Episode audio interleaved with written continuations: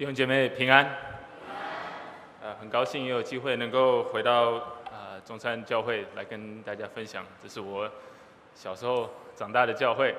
啊、呃，刚才带我大儿子来的时候，在停车场，我说这是跟他说这是爸爸呃小时候在这边长大的教会，然后问说你这边是不是有一个大提琴？因为他看过看过我在这边台上拉琴，那已经是陈年往事了，呃。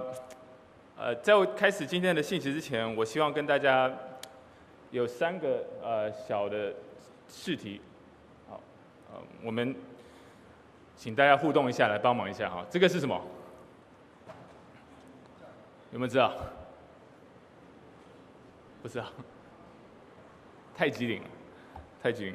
呃，请问在哪里？印度，印度的哪里？不知道。请问，请问这是什么样的一个建筑物？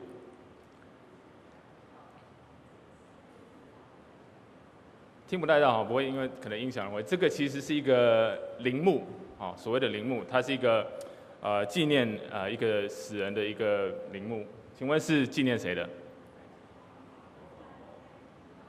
呃，不是太极，他是哦，他是第印度十六世纪一个萨迦皇汉皇帝的第三个妻子。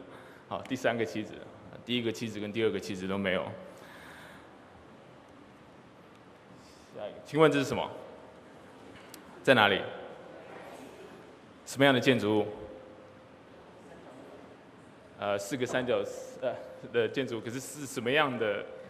目的是什么？也是一个陵墓。好，是一个是一个纪念谁的？法老，哪一个法老？不知道。没人没人在乎啊！这是二十六世纪的啊，公元前二十六世纪的法老叫胡夫啊。这个要感谢我们网络上可以查询得到，不然我也不知道是谁。啊，那再来一个，最后一个，请问这是什么？在哪里？在西安啊，在西安，什么样的建筑物？也同样是一个陵墓，纪念谁？啊，秦始皇。为什么我们知道？中国历史我们大概有念过，其实我们会知道这个是秦始皇，是因为我们在小学课本里面可能有念过。但第一个陵墓跟第二个陵墓，建筑物上来讲，我觉得不会比兵马俑还逊色。为什么我们不知道？因为那是国外的人，我们也不在乎，我们在课本里面也不见得有看到。如果我们不是在这个中国历史，有读到的话，我们可能西方人可能也不知道这个啊，这个陵墓是谁的。在这当中，我看到有一个共同点：三个陵墓，三个伟人，历史上当时是最伟大、最有能力的一些人。但我观察观察到一个共同点，就是这些人不管在世上有多么好的成就，多么伟大的一些事业，他们面对死亡。同样是心中一个很大的一个问号，他们不知道如何来面对死亡。死亡是我们人类自古以来一直无法解决的一个问题。他们认为要盖这些大的建筑物来纪念他们，才好像能够才能够在历史上留名。可是我们今天所记得的不是这些人，是他们的建筑物。其实我们。一般人，我们面对死亡，我们同样心中有时候也是会有一个大问号，不知道如何去面对，因为死亡是如此如此的绝对，如此的终结。有时候死亡是如此的无情，会使我们怀疑人生的目的到底是什么。我们有时候认为，人生如果能够在历史上留一点名，可能就有一点，就我们的目的就达到了。但死亡其实带来给我们生命当中很大的空虚，是是我们所有的人都要必须要面对的问题。因为有了死亡，我们不得不问自己：我们今天活在世上有没有白活了？而我们今天要探讨的主题就是：短暂的人生当中，我们如何来找到我们的意义？如何得到永恒的价值？这个问题，其实在早在三千年前。一个国王就想到这个问题了，这是以色列历史当中的可以说是最聪明的国王。也是一个非常富有的国王。他也是一个建筑师，他建造了耶路撒冷的第一个圣殿。他也为自己建造了第一个王宫。他是以色列黄金时代的王，名字叫什么？所罗门王。今天的诗篇就是所罗门所记载的。他时常，他虽然拥有了这世上的荣华富贵，所有的权柄，但他也写下了传道书，看到这生命因为死亡充满了空虚，是空虚的空虚。但不只是记载在传道书里面，他也在诗篇里面，在诗篇一百二十七篇，我们今天的经文当中，也来告诉我们如何来面对这个死亡所带来的一个挑战。所以，我们今天的经文记载在诗篇的一百二十七篇。如果你手上有圣经的话，我欢迎大家能够翻到圣经的诗篇，呃，一百二十七篇。从这段的经文，我希望我们来探讨三点。第一个呢，是我们人生所会面面对的一个问题；第二个点是我们将面对这问题的一个答案；那第三点是如何来应用。第一个的问题呢，就是死亡使人生又短暂。又虚空，死亡使人生又短暂又虚空。我们看一下第一节跟第二节，经文在这边说：若不是耶和华建造房屋，建造的人就枉然劳力；若不是耶和华看守城池，看守的人就枉然警醒。你们清早清晨早起，夜晚安歇，吃劳碌得来的饭，本是枉然；唯有耶和华所亲爱的。必叫他安然睡觉。这两节经文不断重复的一个主题就是枉然。所罗门说，盖房子，不管你盖得多好，或者建造城市看守的城池，不管你做得多么好，到最后还是枉然。为什么是枉然呢？房子可能会因为我们建造之后，天灾人祸也会倒下来。这是一个建筑房子的。意意思，可是房子在原文当中也有双重的意思，不只是建筑物，也可以是代表一个家庭，就像我们英文的呃翻译一样，呃，英文的翻译说我们会说 house，好，这个房子可以是指建筑物，也可以是指一个家庭。约书亚在这个约书约书亚记里面说，我和我的家，我们要一生要服侍耶和华。呃，这个字好跟房子是一样的，所以如果没有神来看顾我们的建筑物或者我们的家庭，死亡会使这些一切都是枉然的。甚至从所罗门的角度来看，他写这个，他在说我的家如果没有被耶和华建造，他的家是什么样的家？他的家是皇室，是以色列的。呃，犹大王朝的皇室，如果他的后代没有遵守耶和华的教导，他也是枉然，也会受到神的审判，到最后会被敌人攻下。如果你熟悉旧约的历史，你看到以色列因为拜偶像，因为违违背耶和华，他们到最后被审判。所以，不管是在建造房屋、建造家庭、建看守城池，都有一个共同点。到最后，虽然他们的目起初的目的都是要来保保守生命，一切都是枉然的，因为死亡是我们最终都必须要面对的敌人。无论我们怎么样来保护我们的生命，基本上我们很难逃一死。这是我们人生最大的问题，死亡使人生又短暂又空虚。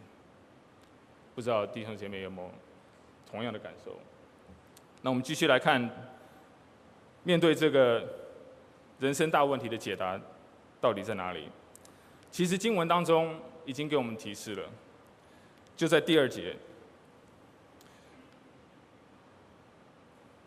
第二节，所罗门说：“你们清早起来，夜晚安歇，吃劳碌得来的饭，本是枉然；唯有耶和华所亲爱的，必叫他安然睡觉。”关键其实就在第二节的最后几句话，他说：“唯有耶和华所亲爱的，必叫他安然睡觉。”第二节不是在说我们做人应该要懒惰，我们不应该勤劳啊，早上起来啊要要工作啊，只要睡觉就可以了。神爱的人，他他会让他安然的睡觉。啊，其实不是这个意思。呃，但是主要在这边要提的重点是说，耶和华所爱的人，他不会为了争取保护生命上的一些暂时的这些价值而卖命，去去清早起来，然后又又很很晚去睡觉。他们的心思都挂念在今生的成就上面。如果是这样子的人的话，他为今生的呃一切来付出的话，这些都是枉然的。但耶和华所亲爱的，他能够知足，他知道需要工作，但是他也能够晚上也能够安然的入睡。他不会因为股市的呃行情或者是一些外在的因素而因而失去了。啊，安晚上安然睡觉的能力。但这里有另外一点是非常关键的，这边说唯有耶和华所亲爱的，必叫他安然睡觉。耶和华所亲爱的这一句话，其实跟所罗门有很直接的关系。不知道大家还记不记得所罗门还有另外一个名字叫做什么？有没有知道？在约书亚记下面，啊不不是撒母耳记下十二章，当所罗门诞生的时候，那挑战大卫的那个约呃呃呃约拿的呃拿单先知，他给罗所罗门取了另外一个名字，叫做耶底底亚。耶底底亚，为什么叫这个名字？因为他是耶和华所爱的。耶底底亚的名字的意思就是耶和华所爱的。所以所罗门说：“唯有耶和华所爱的，好像在讲他自己啊，这是他自己名字的意思，必叫他安然睡觉。”这个又跟所罗门的生命也有关系了。耶和华不只是赐给所罗门能够睡觉，甚至在睡觉睡眠当中也能够赐福给他。在所罗门安睡的时候，也能够赐福给他。所罗门是什么样的一个王？还记得吗？旧约当中，所罗门最出色的一个特点是什么？有智慧的王。他的智慧是从哪里来的？神所赐给他的。神怎么赐给他的？他向神求。他怎么向神求？神怎么样告诉他他可以求了？还记得吗？神在梦中向所罗门显现，在他的睡梦中，神赐给他这个极大的一个赏赐，所以这是他一个个人的一个见证。他说：“耶和华所爱的他自己，必叫他安然的睡觉。他在睡眠当中领受经历到耶和华的赏赐。当然，我不是说。”啊，我们每天回家睡觉的时候要做梦，向跟神来求。啊，这个是以色列当时的一个特殊的一个时间当中，啊，神所赐给当时的王特别的一个应许。好，但是原则上是一样。我们在这当中，啊，我们能够不为这世上的东西而挂虑，而失眠，我们能够安然的睡觉。第二个关键的地方呢，也是跟睡觉有关。而且它是跟第二节跟第三节连在一起的时的一个关键词，因为当你在读这段经文的时候，这个诗篇的时候，你可能会发觉第一篇跟第二篇，呃，第二节跟第二节好像同样的同样的主题，第三节到第五节好像又是另外一个主题，所以这个呃，甚至我们的圣经当中都会给他一个排版的时候有一个空格，好像前面两节跟后面三节连不太起来。工作劳苦，没有耶和华建造，跟儿女有什么关系呢？关键其实就是在第三节的最后面，跟第呃第二节的最后面，跟第三节的第最前面。很不幸的，很不幸的，我们中文的圣经的翻译有一句话没有翻译出来，所以我在这边啊想要把它介绍给大家看。呃，第二节的最后两个字是睡觉，跟原文一样。原文的希伯来文最后第二节的最后面是讲睡觉，耶和华所爱的必给他安然睡觉。第三节一开始前面的字不是儿女，睡觉完马上接的是什么？是，你看，你看，英文我们叫 behold，看呐、啊。如果你要把它用原文把它放进去的话，你就说：唯有耶和华所亲爱的，必叫他安然睡觉。你看，女儿儿女是耶和华所赐的产业。这是非常关键的地方，没有翻译出来，其实是蛮可惜的。这代表什么呢？耶和华所要赏赐给我们的，不只是不只是睡眠，而是时常是围绕在睡眠附近所发生的活动，是生生儿生生养生女儿女的开始。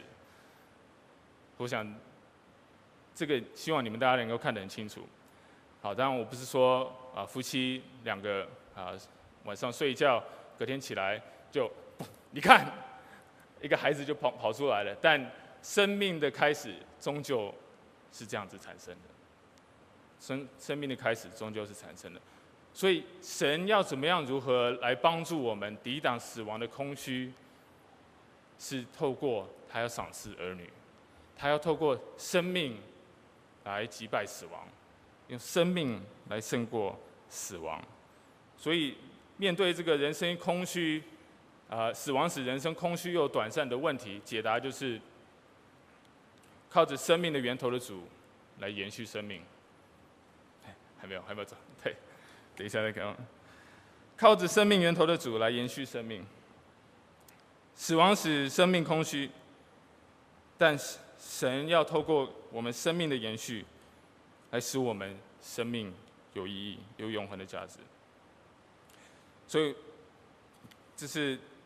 我从第二节再来念一次，然后我们念到第三节。第二节说：“你们清早清晨早起，夜晚安歇，吃劳碌得来的饭，本是枉然；唯有耶和华所亲爱的，必叫他安然睡觉。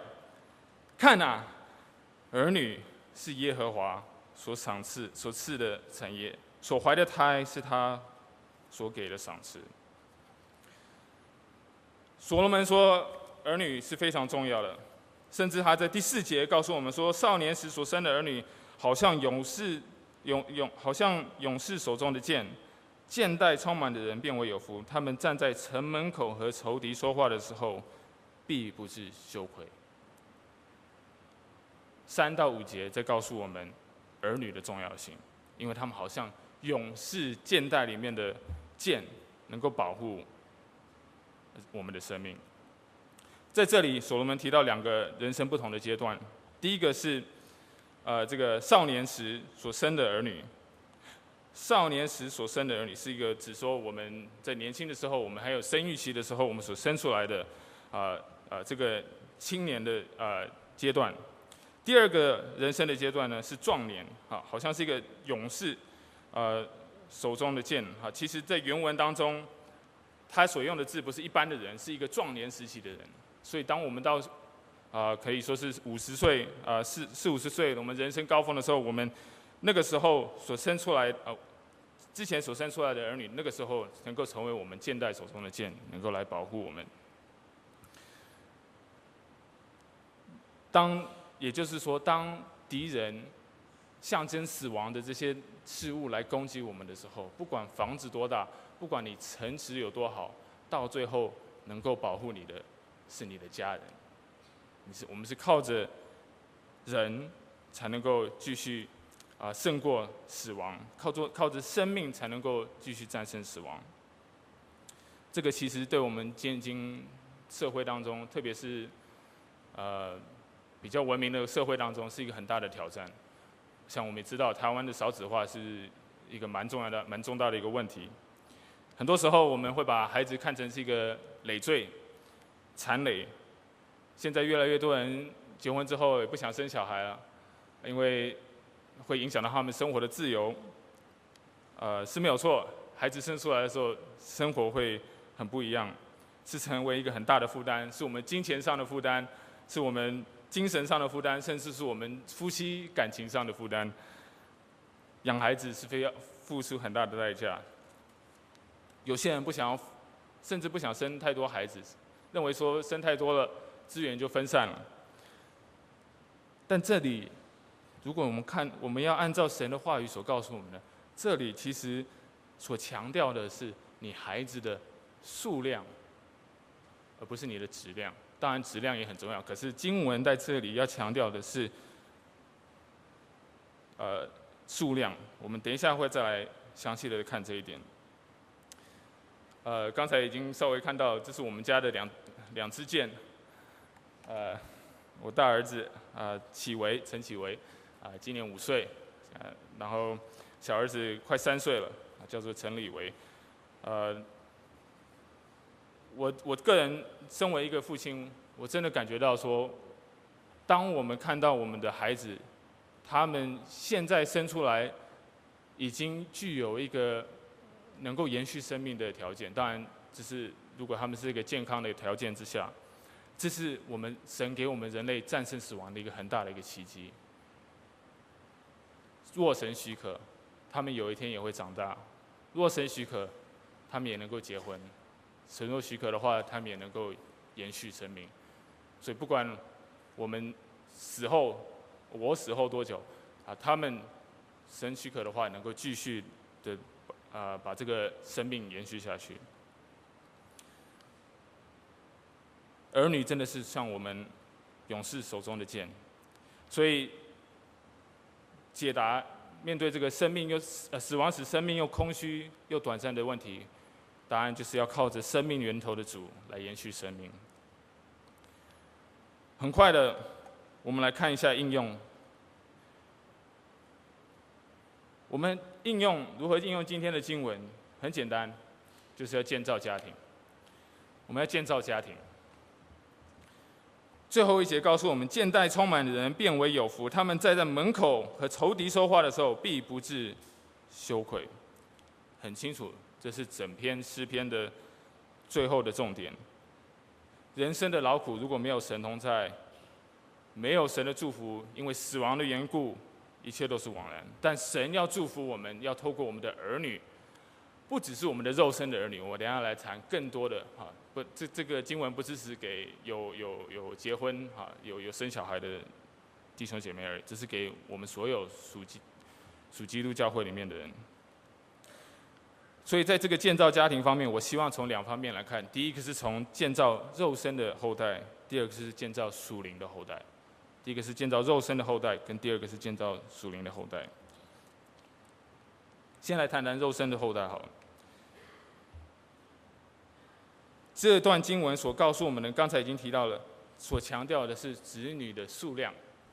好，质量当然也很重要，可是数量也是重要的。为什么呢？他说。见待充满的人，变为有福了。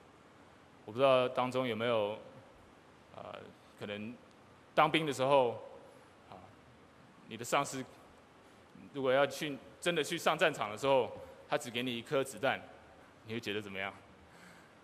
你你你最好是一个神射手，好，不会不会，呃，一枪就中。然后你要最好希望你的敌人只有一个。啊，如果如果敌人不止一个的话，你就完了。同样的道理，见待充满的人是有福的。我们没有一个人能够保证我们的孩子一定会活得比我们还久。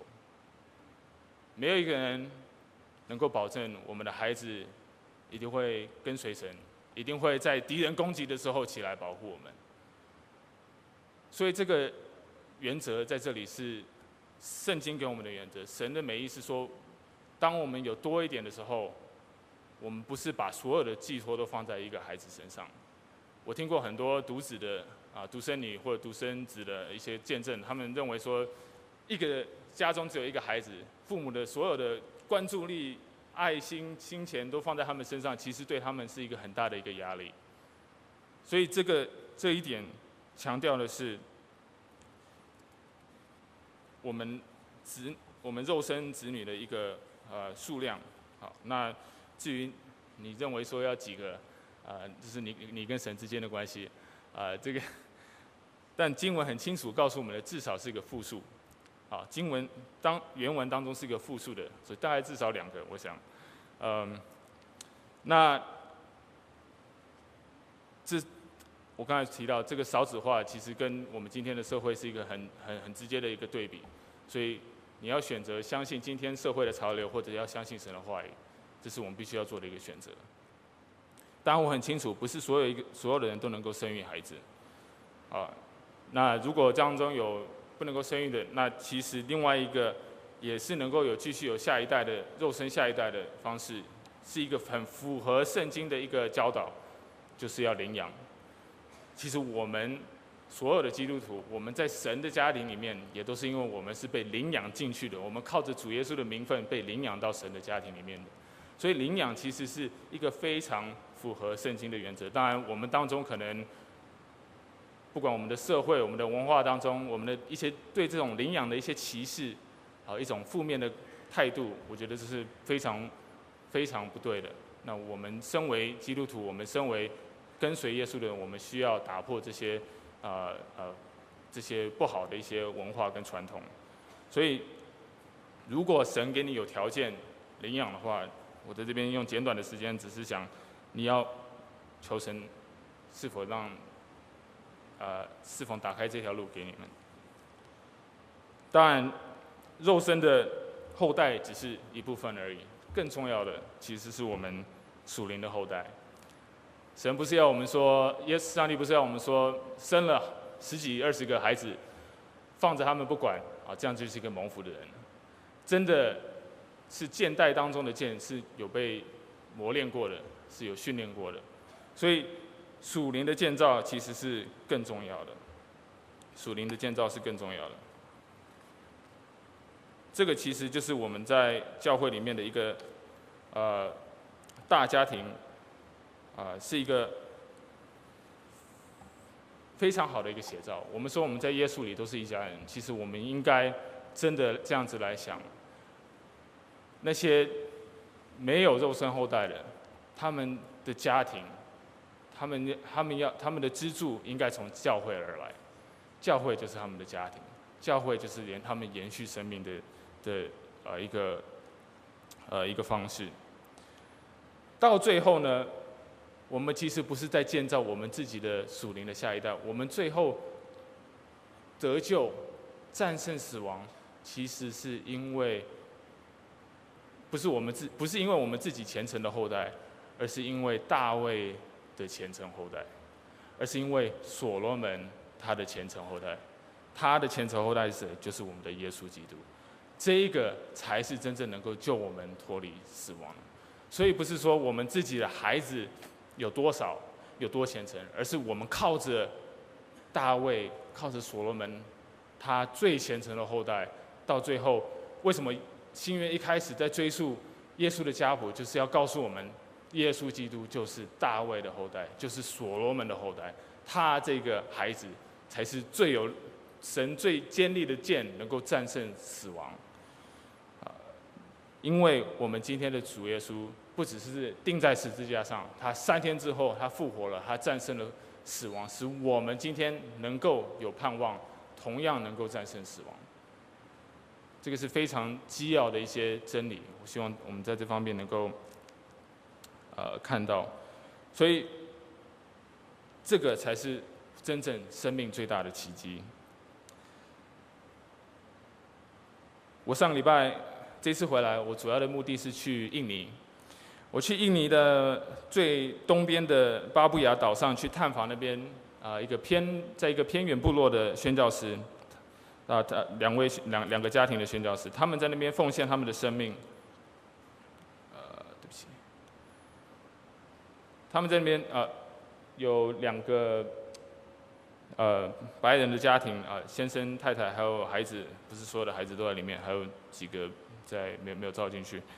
呃，他们在那边奉献他们的生命，为什么？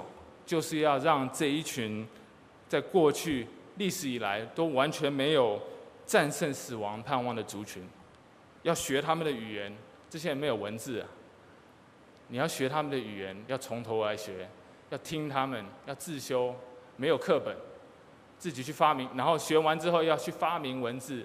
好，他们，呃，我旁边的那位，他的这个。呃语言的评鉴已经开始通过了，现在可以做这个教教语教教呃文学的一个教育方面，让他们第一次有史以来第一批人第一代的人能够用文字来沟通。他们希望在这个教育的过程之后，一年之后，他们开始用自己的母语、自己的文字来认识神的话语，到最后就是要认识神他自己，认识我们的主耶稣他自己。因为这些人活了几千年，他们都没有战胜死亡的盼望。为什么这些人会奉献他们的生命去那边？就是要。让他们能够有战胜死亡的盼望。所以，我们的肉身儿女虽然是很重要，经文当中也告诉我们，但最重要的，其实我是我们的在主耶稣里面的属灵的后代。属灵的后代是我们所有的基督徒都能够建造的，这是我们的门训的最基本。我们周报上也看到，我们今年的主题是门训。门训其实是应该是教会唯一的目标，应该不应该？但我不是，啊，我知道主题每一年都会变啊，但我们不变的要做的是门训，门训是一辈子的，门训是在培养属灵的下一代。就像我培养我肉身的下一代，我不能够教导他们一年之后就不放着不管了，我是要一辈子的来投入他们的生命。门训同样的是，我们需要有。比较年长、比较资深的一些基督徒来投入他们的生命，在几个弟兄姐妹当中投入他们的生命，让他们得着生命的成长，他们也能够继续的繁殖属灵的下一代。这个是我们教会基本的核心。如果我们不做不到这一点，我们只是在生一堆呃属灵的婴儿而已。但属灵的婴儿没有繁殖能力，属灵的婴儿没有繁殖能力。只有在属灵里面健全的成人，才能够继续的使基督、使教会成长复兴，直到主耶稣再来。所以，这个不只是在针对我们今天的经文，不只是在针对我们有家庭的父母来讲，更是跟针对我们的教会来讲。如果一个教会不建立属灵的后代，就成为一个现代当中。没有见的教会，但我我我不是在指责，我是在鼓励啊！我希望我们我也看到我们中山教会有第二堂的有成长，至少对我去年来之后看到这今天有成长，所以我相信神在这方面也有他的意思啊，也有他的祝福啊，在这边只是给大家一个提醒。太极岭。对不起，只是刚才那些部落的人，这些人都没有没有经过，没有任何永生的盼望。他们生活几千年，生来就是死，死来就是这样。太极里、金字塔、兵马俑这三个陵墓我都没有去过，但我有去过另外一个历史伟人的陵墓。这个有没有人知道这是谁的陵墓？如果你有去过以色列的话，你会知道这个这个虽然是一个山丘，可是它有被挖过，里面有被建建造起来。这个叫做希律堡。希律堡，希律是谁？希律王。希律王是怎么样的一个人？他是第一世纪在罗马罗马帝国行省耶路撒冷的一个代理王，他安葬在这里。西律王是一个非常有能力的王，而且他是一个非常非常著名的一个建筑师。他建造了许多的不同的当时以色列人啊，在以色列的一些设备啊，这是从西律堡从从这个天空照下去的时候，你可以看到它里面挖了很多，然后里面有很多的不同的房间。其其实本身是一个堡垒，好堡垒。他最后死后把这葬在这里，就是认为这是他认为这是最安全的一个地方。他不只是建造这个堡垒，他也。呃，建造了这个一个竞这个竞技场，好，然后这个右上角的这个水管，好，这个他们运水，然后圣殿，甚至耶路撒冷的圣殿也是被希律王所重新呃完美化啊，呃建造的比以往以前更大。他没有耶，但这到最后都一切是枉然的。虽然他是一个非常会建建造的一个建筑师，他也是一个非常残暴的一个暴君。他会为了自己的王位，杀了自己的妻子、自己的儿女，怕的就是他们来抢夺自己的王权。所以当时的历史学家他们说，做西利王的猪，比做西利王的孩子还要好。为什么？因为希律王是一个半犹太人，他们是不碰猪的啊，猪肉不能够，猪猪猪是不圣洁的，他们不会去杀猪的，完全不碰他们的。你做他的猪，你的生命的年岁可能会比你做他的孩子的生命年岁还要长。这一个暴君，一个建筑师，为了保全自己有限的生命，去杀错生命，去去做这些很残暴的事情。但在距离西律堡不到五公里的地方，相距不到五年的地方，呃，这呃。不到五公里的地方是一个小城，小城叫做伯利恒，距离很短，不到五公里。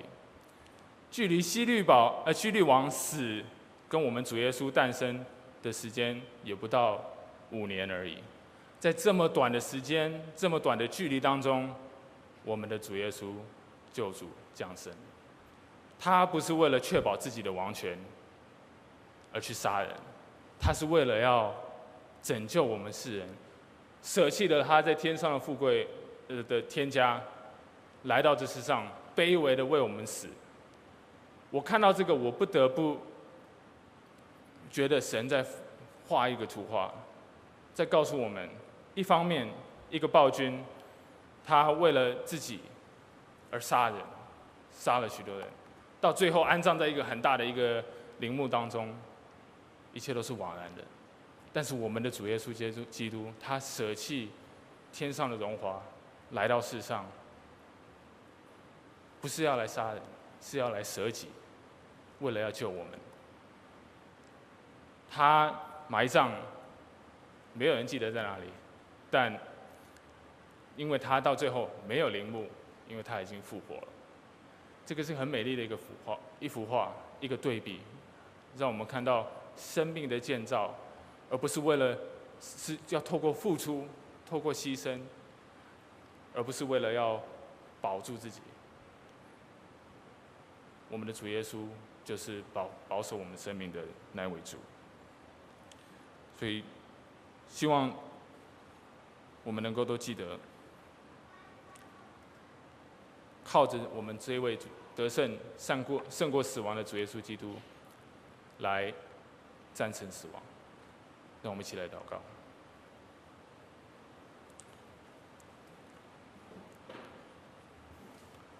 父神，我们感谢你。经过诗篇一百二十七篇，今天的经文，你让我们看到，你要给我们战胜死亡的方式。不只是透过我们肉身的子女，也不只是透过我们属灵的子女，更是要透过大卫、所罗门、神你自己的爱子主耶稣基督，他才能够真的使我们战胜死亡，帮助我们能够看重你的话语，来相信你的话语，来顺服你的话语。在建造我们自己子女当中，我们能够建造他们的灵命，而不是建造他们在世上的事业。当我们在建造我们教会的时候，我们建造在主里面成熟的精兵，而不是是求一群没有喂养的属灵婴孩，也帮助。中山教会在这方面，我们能够一起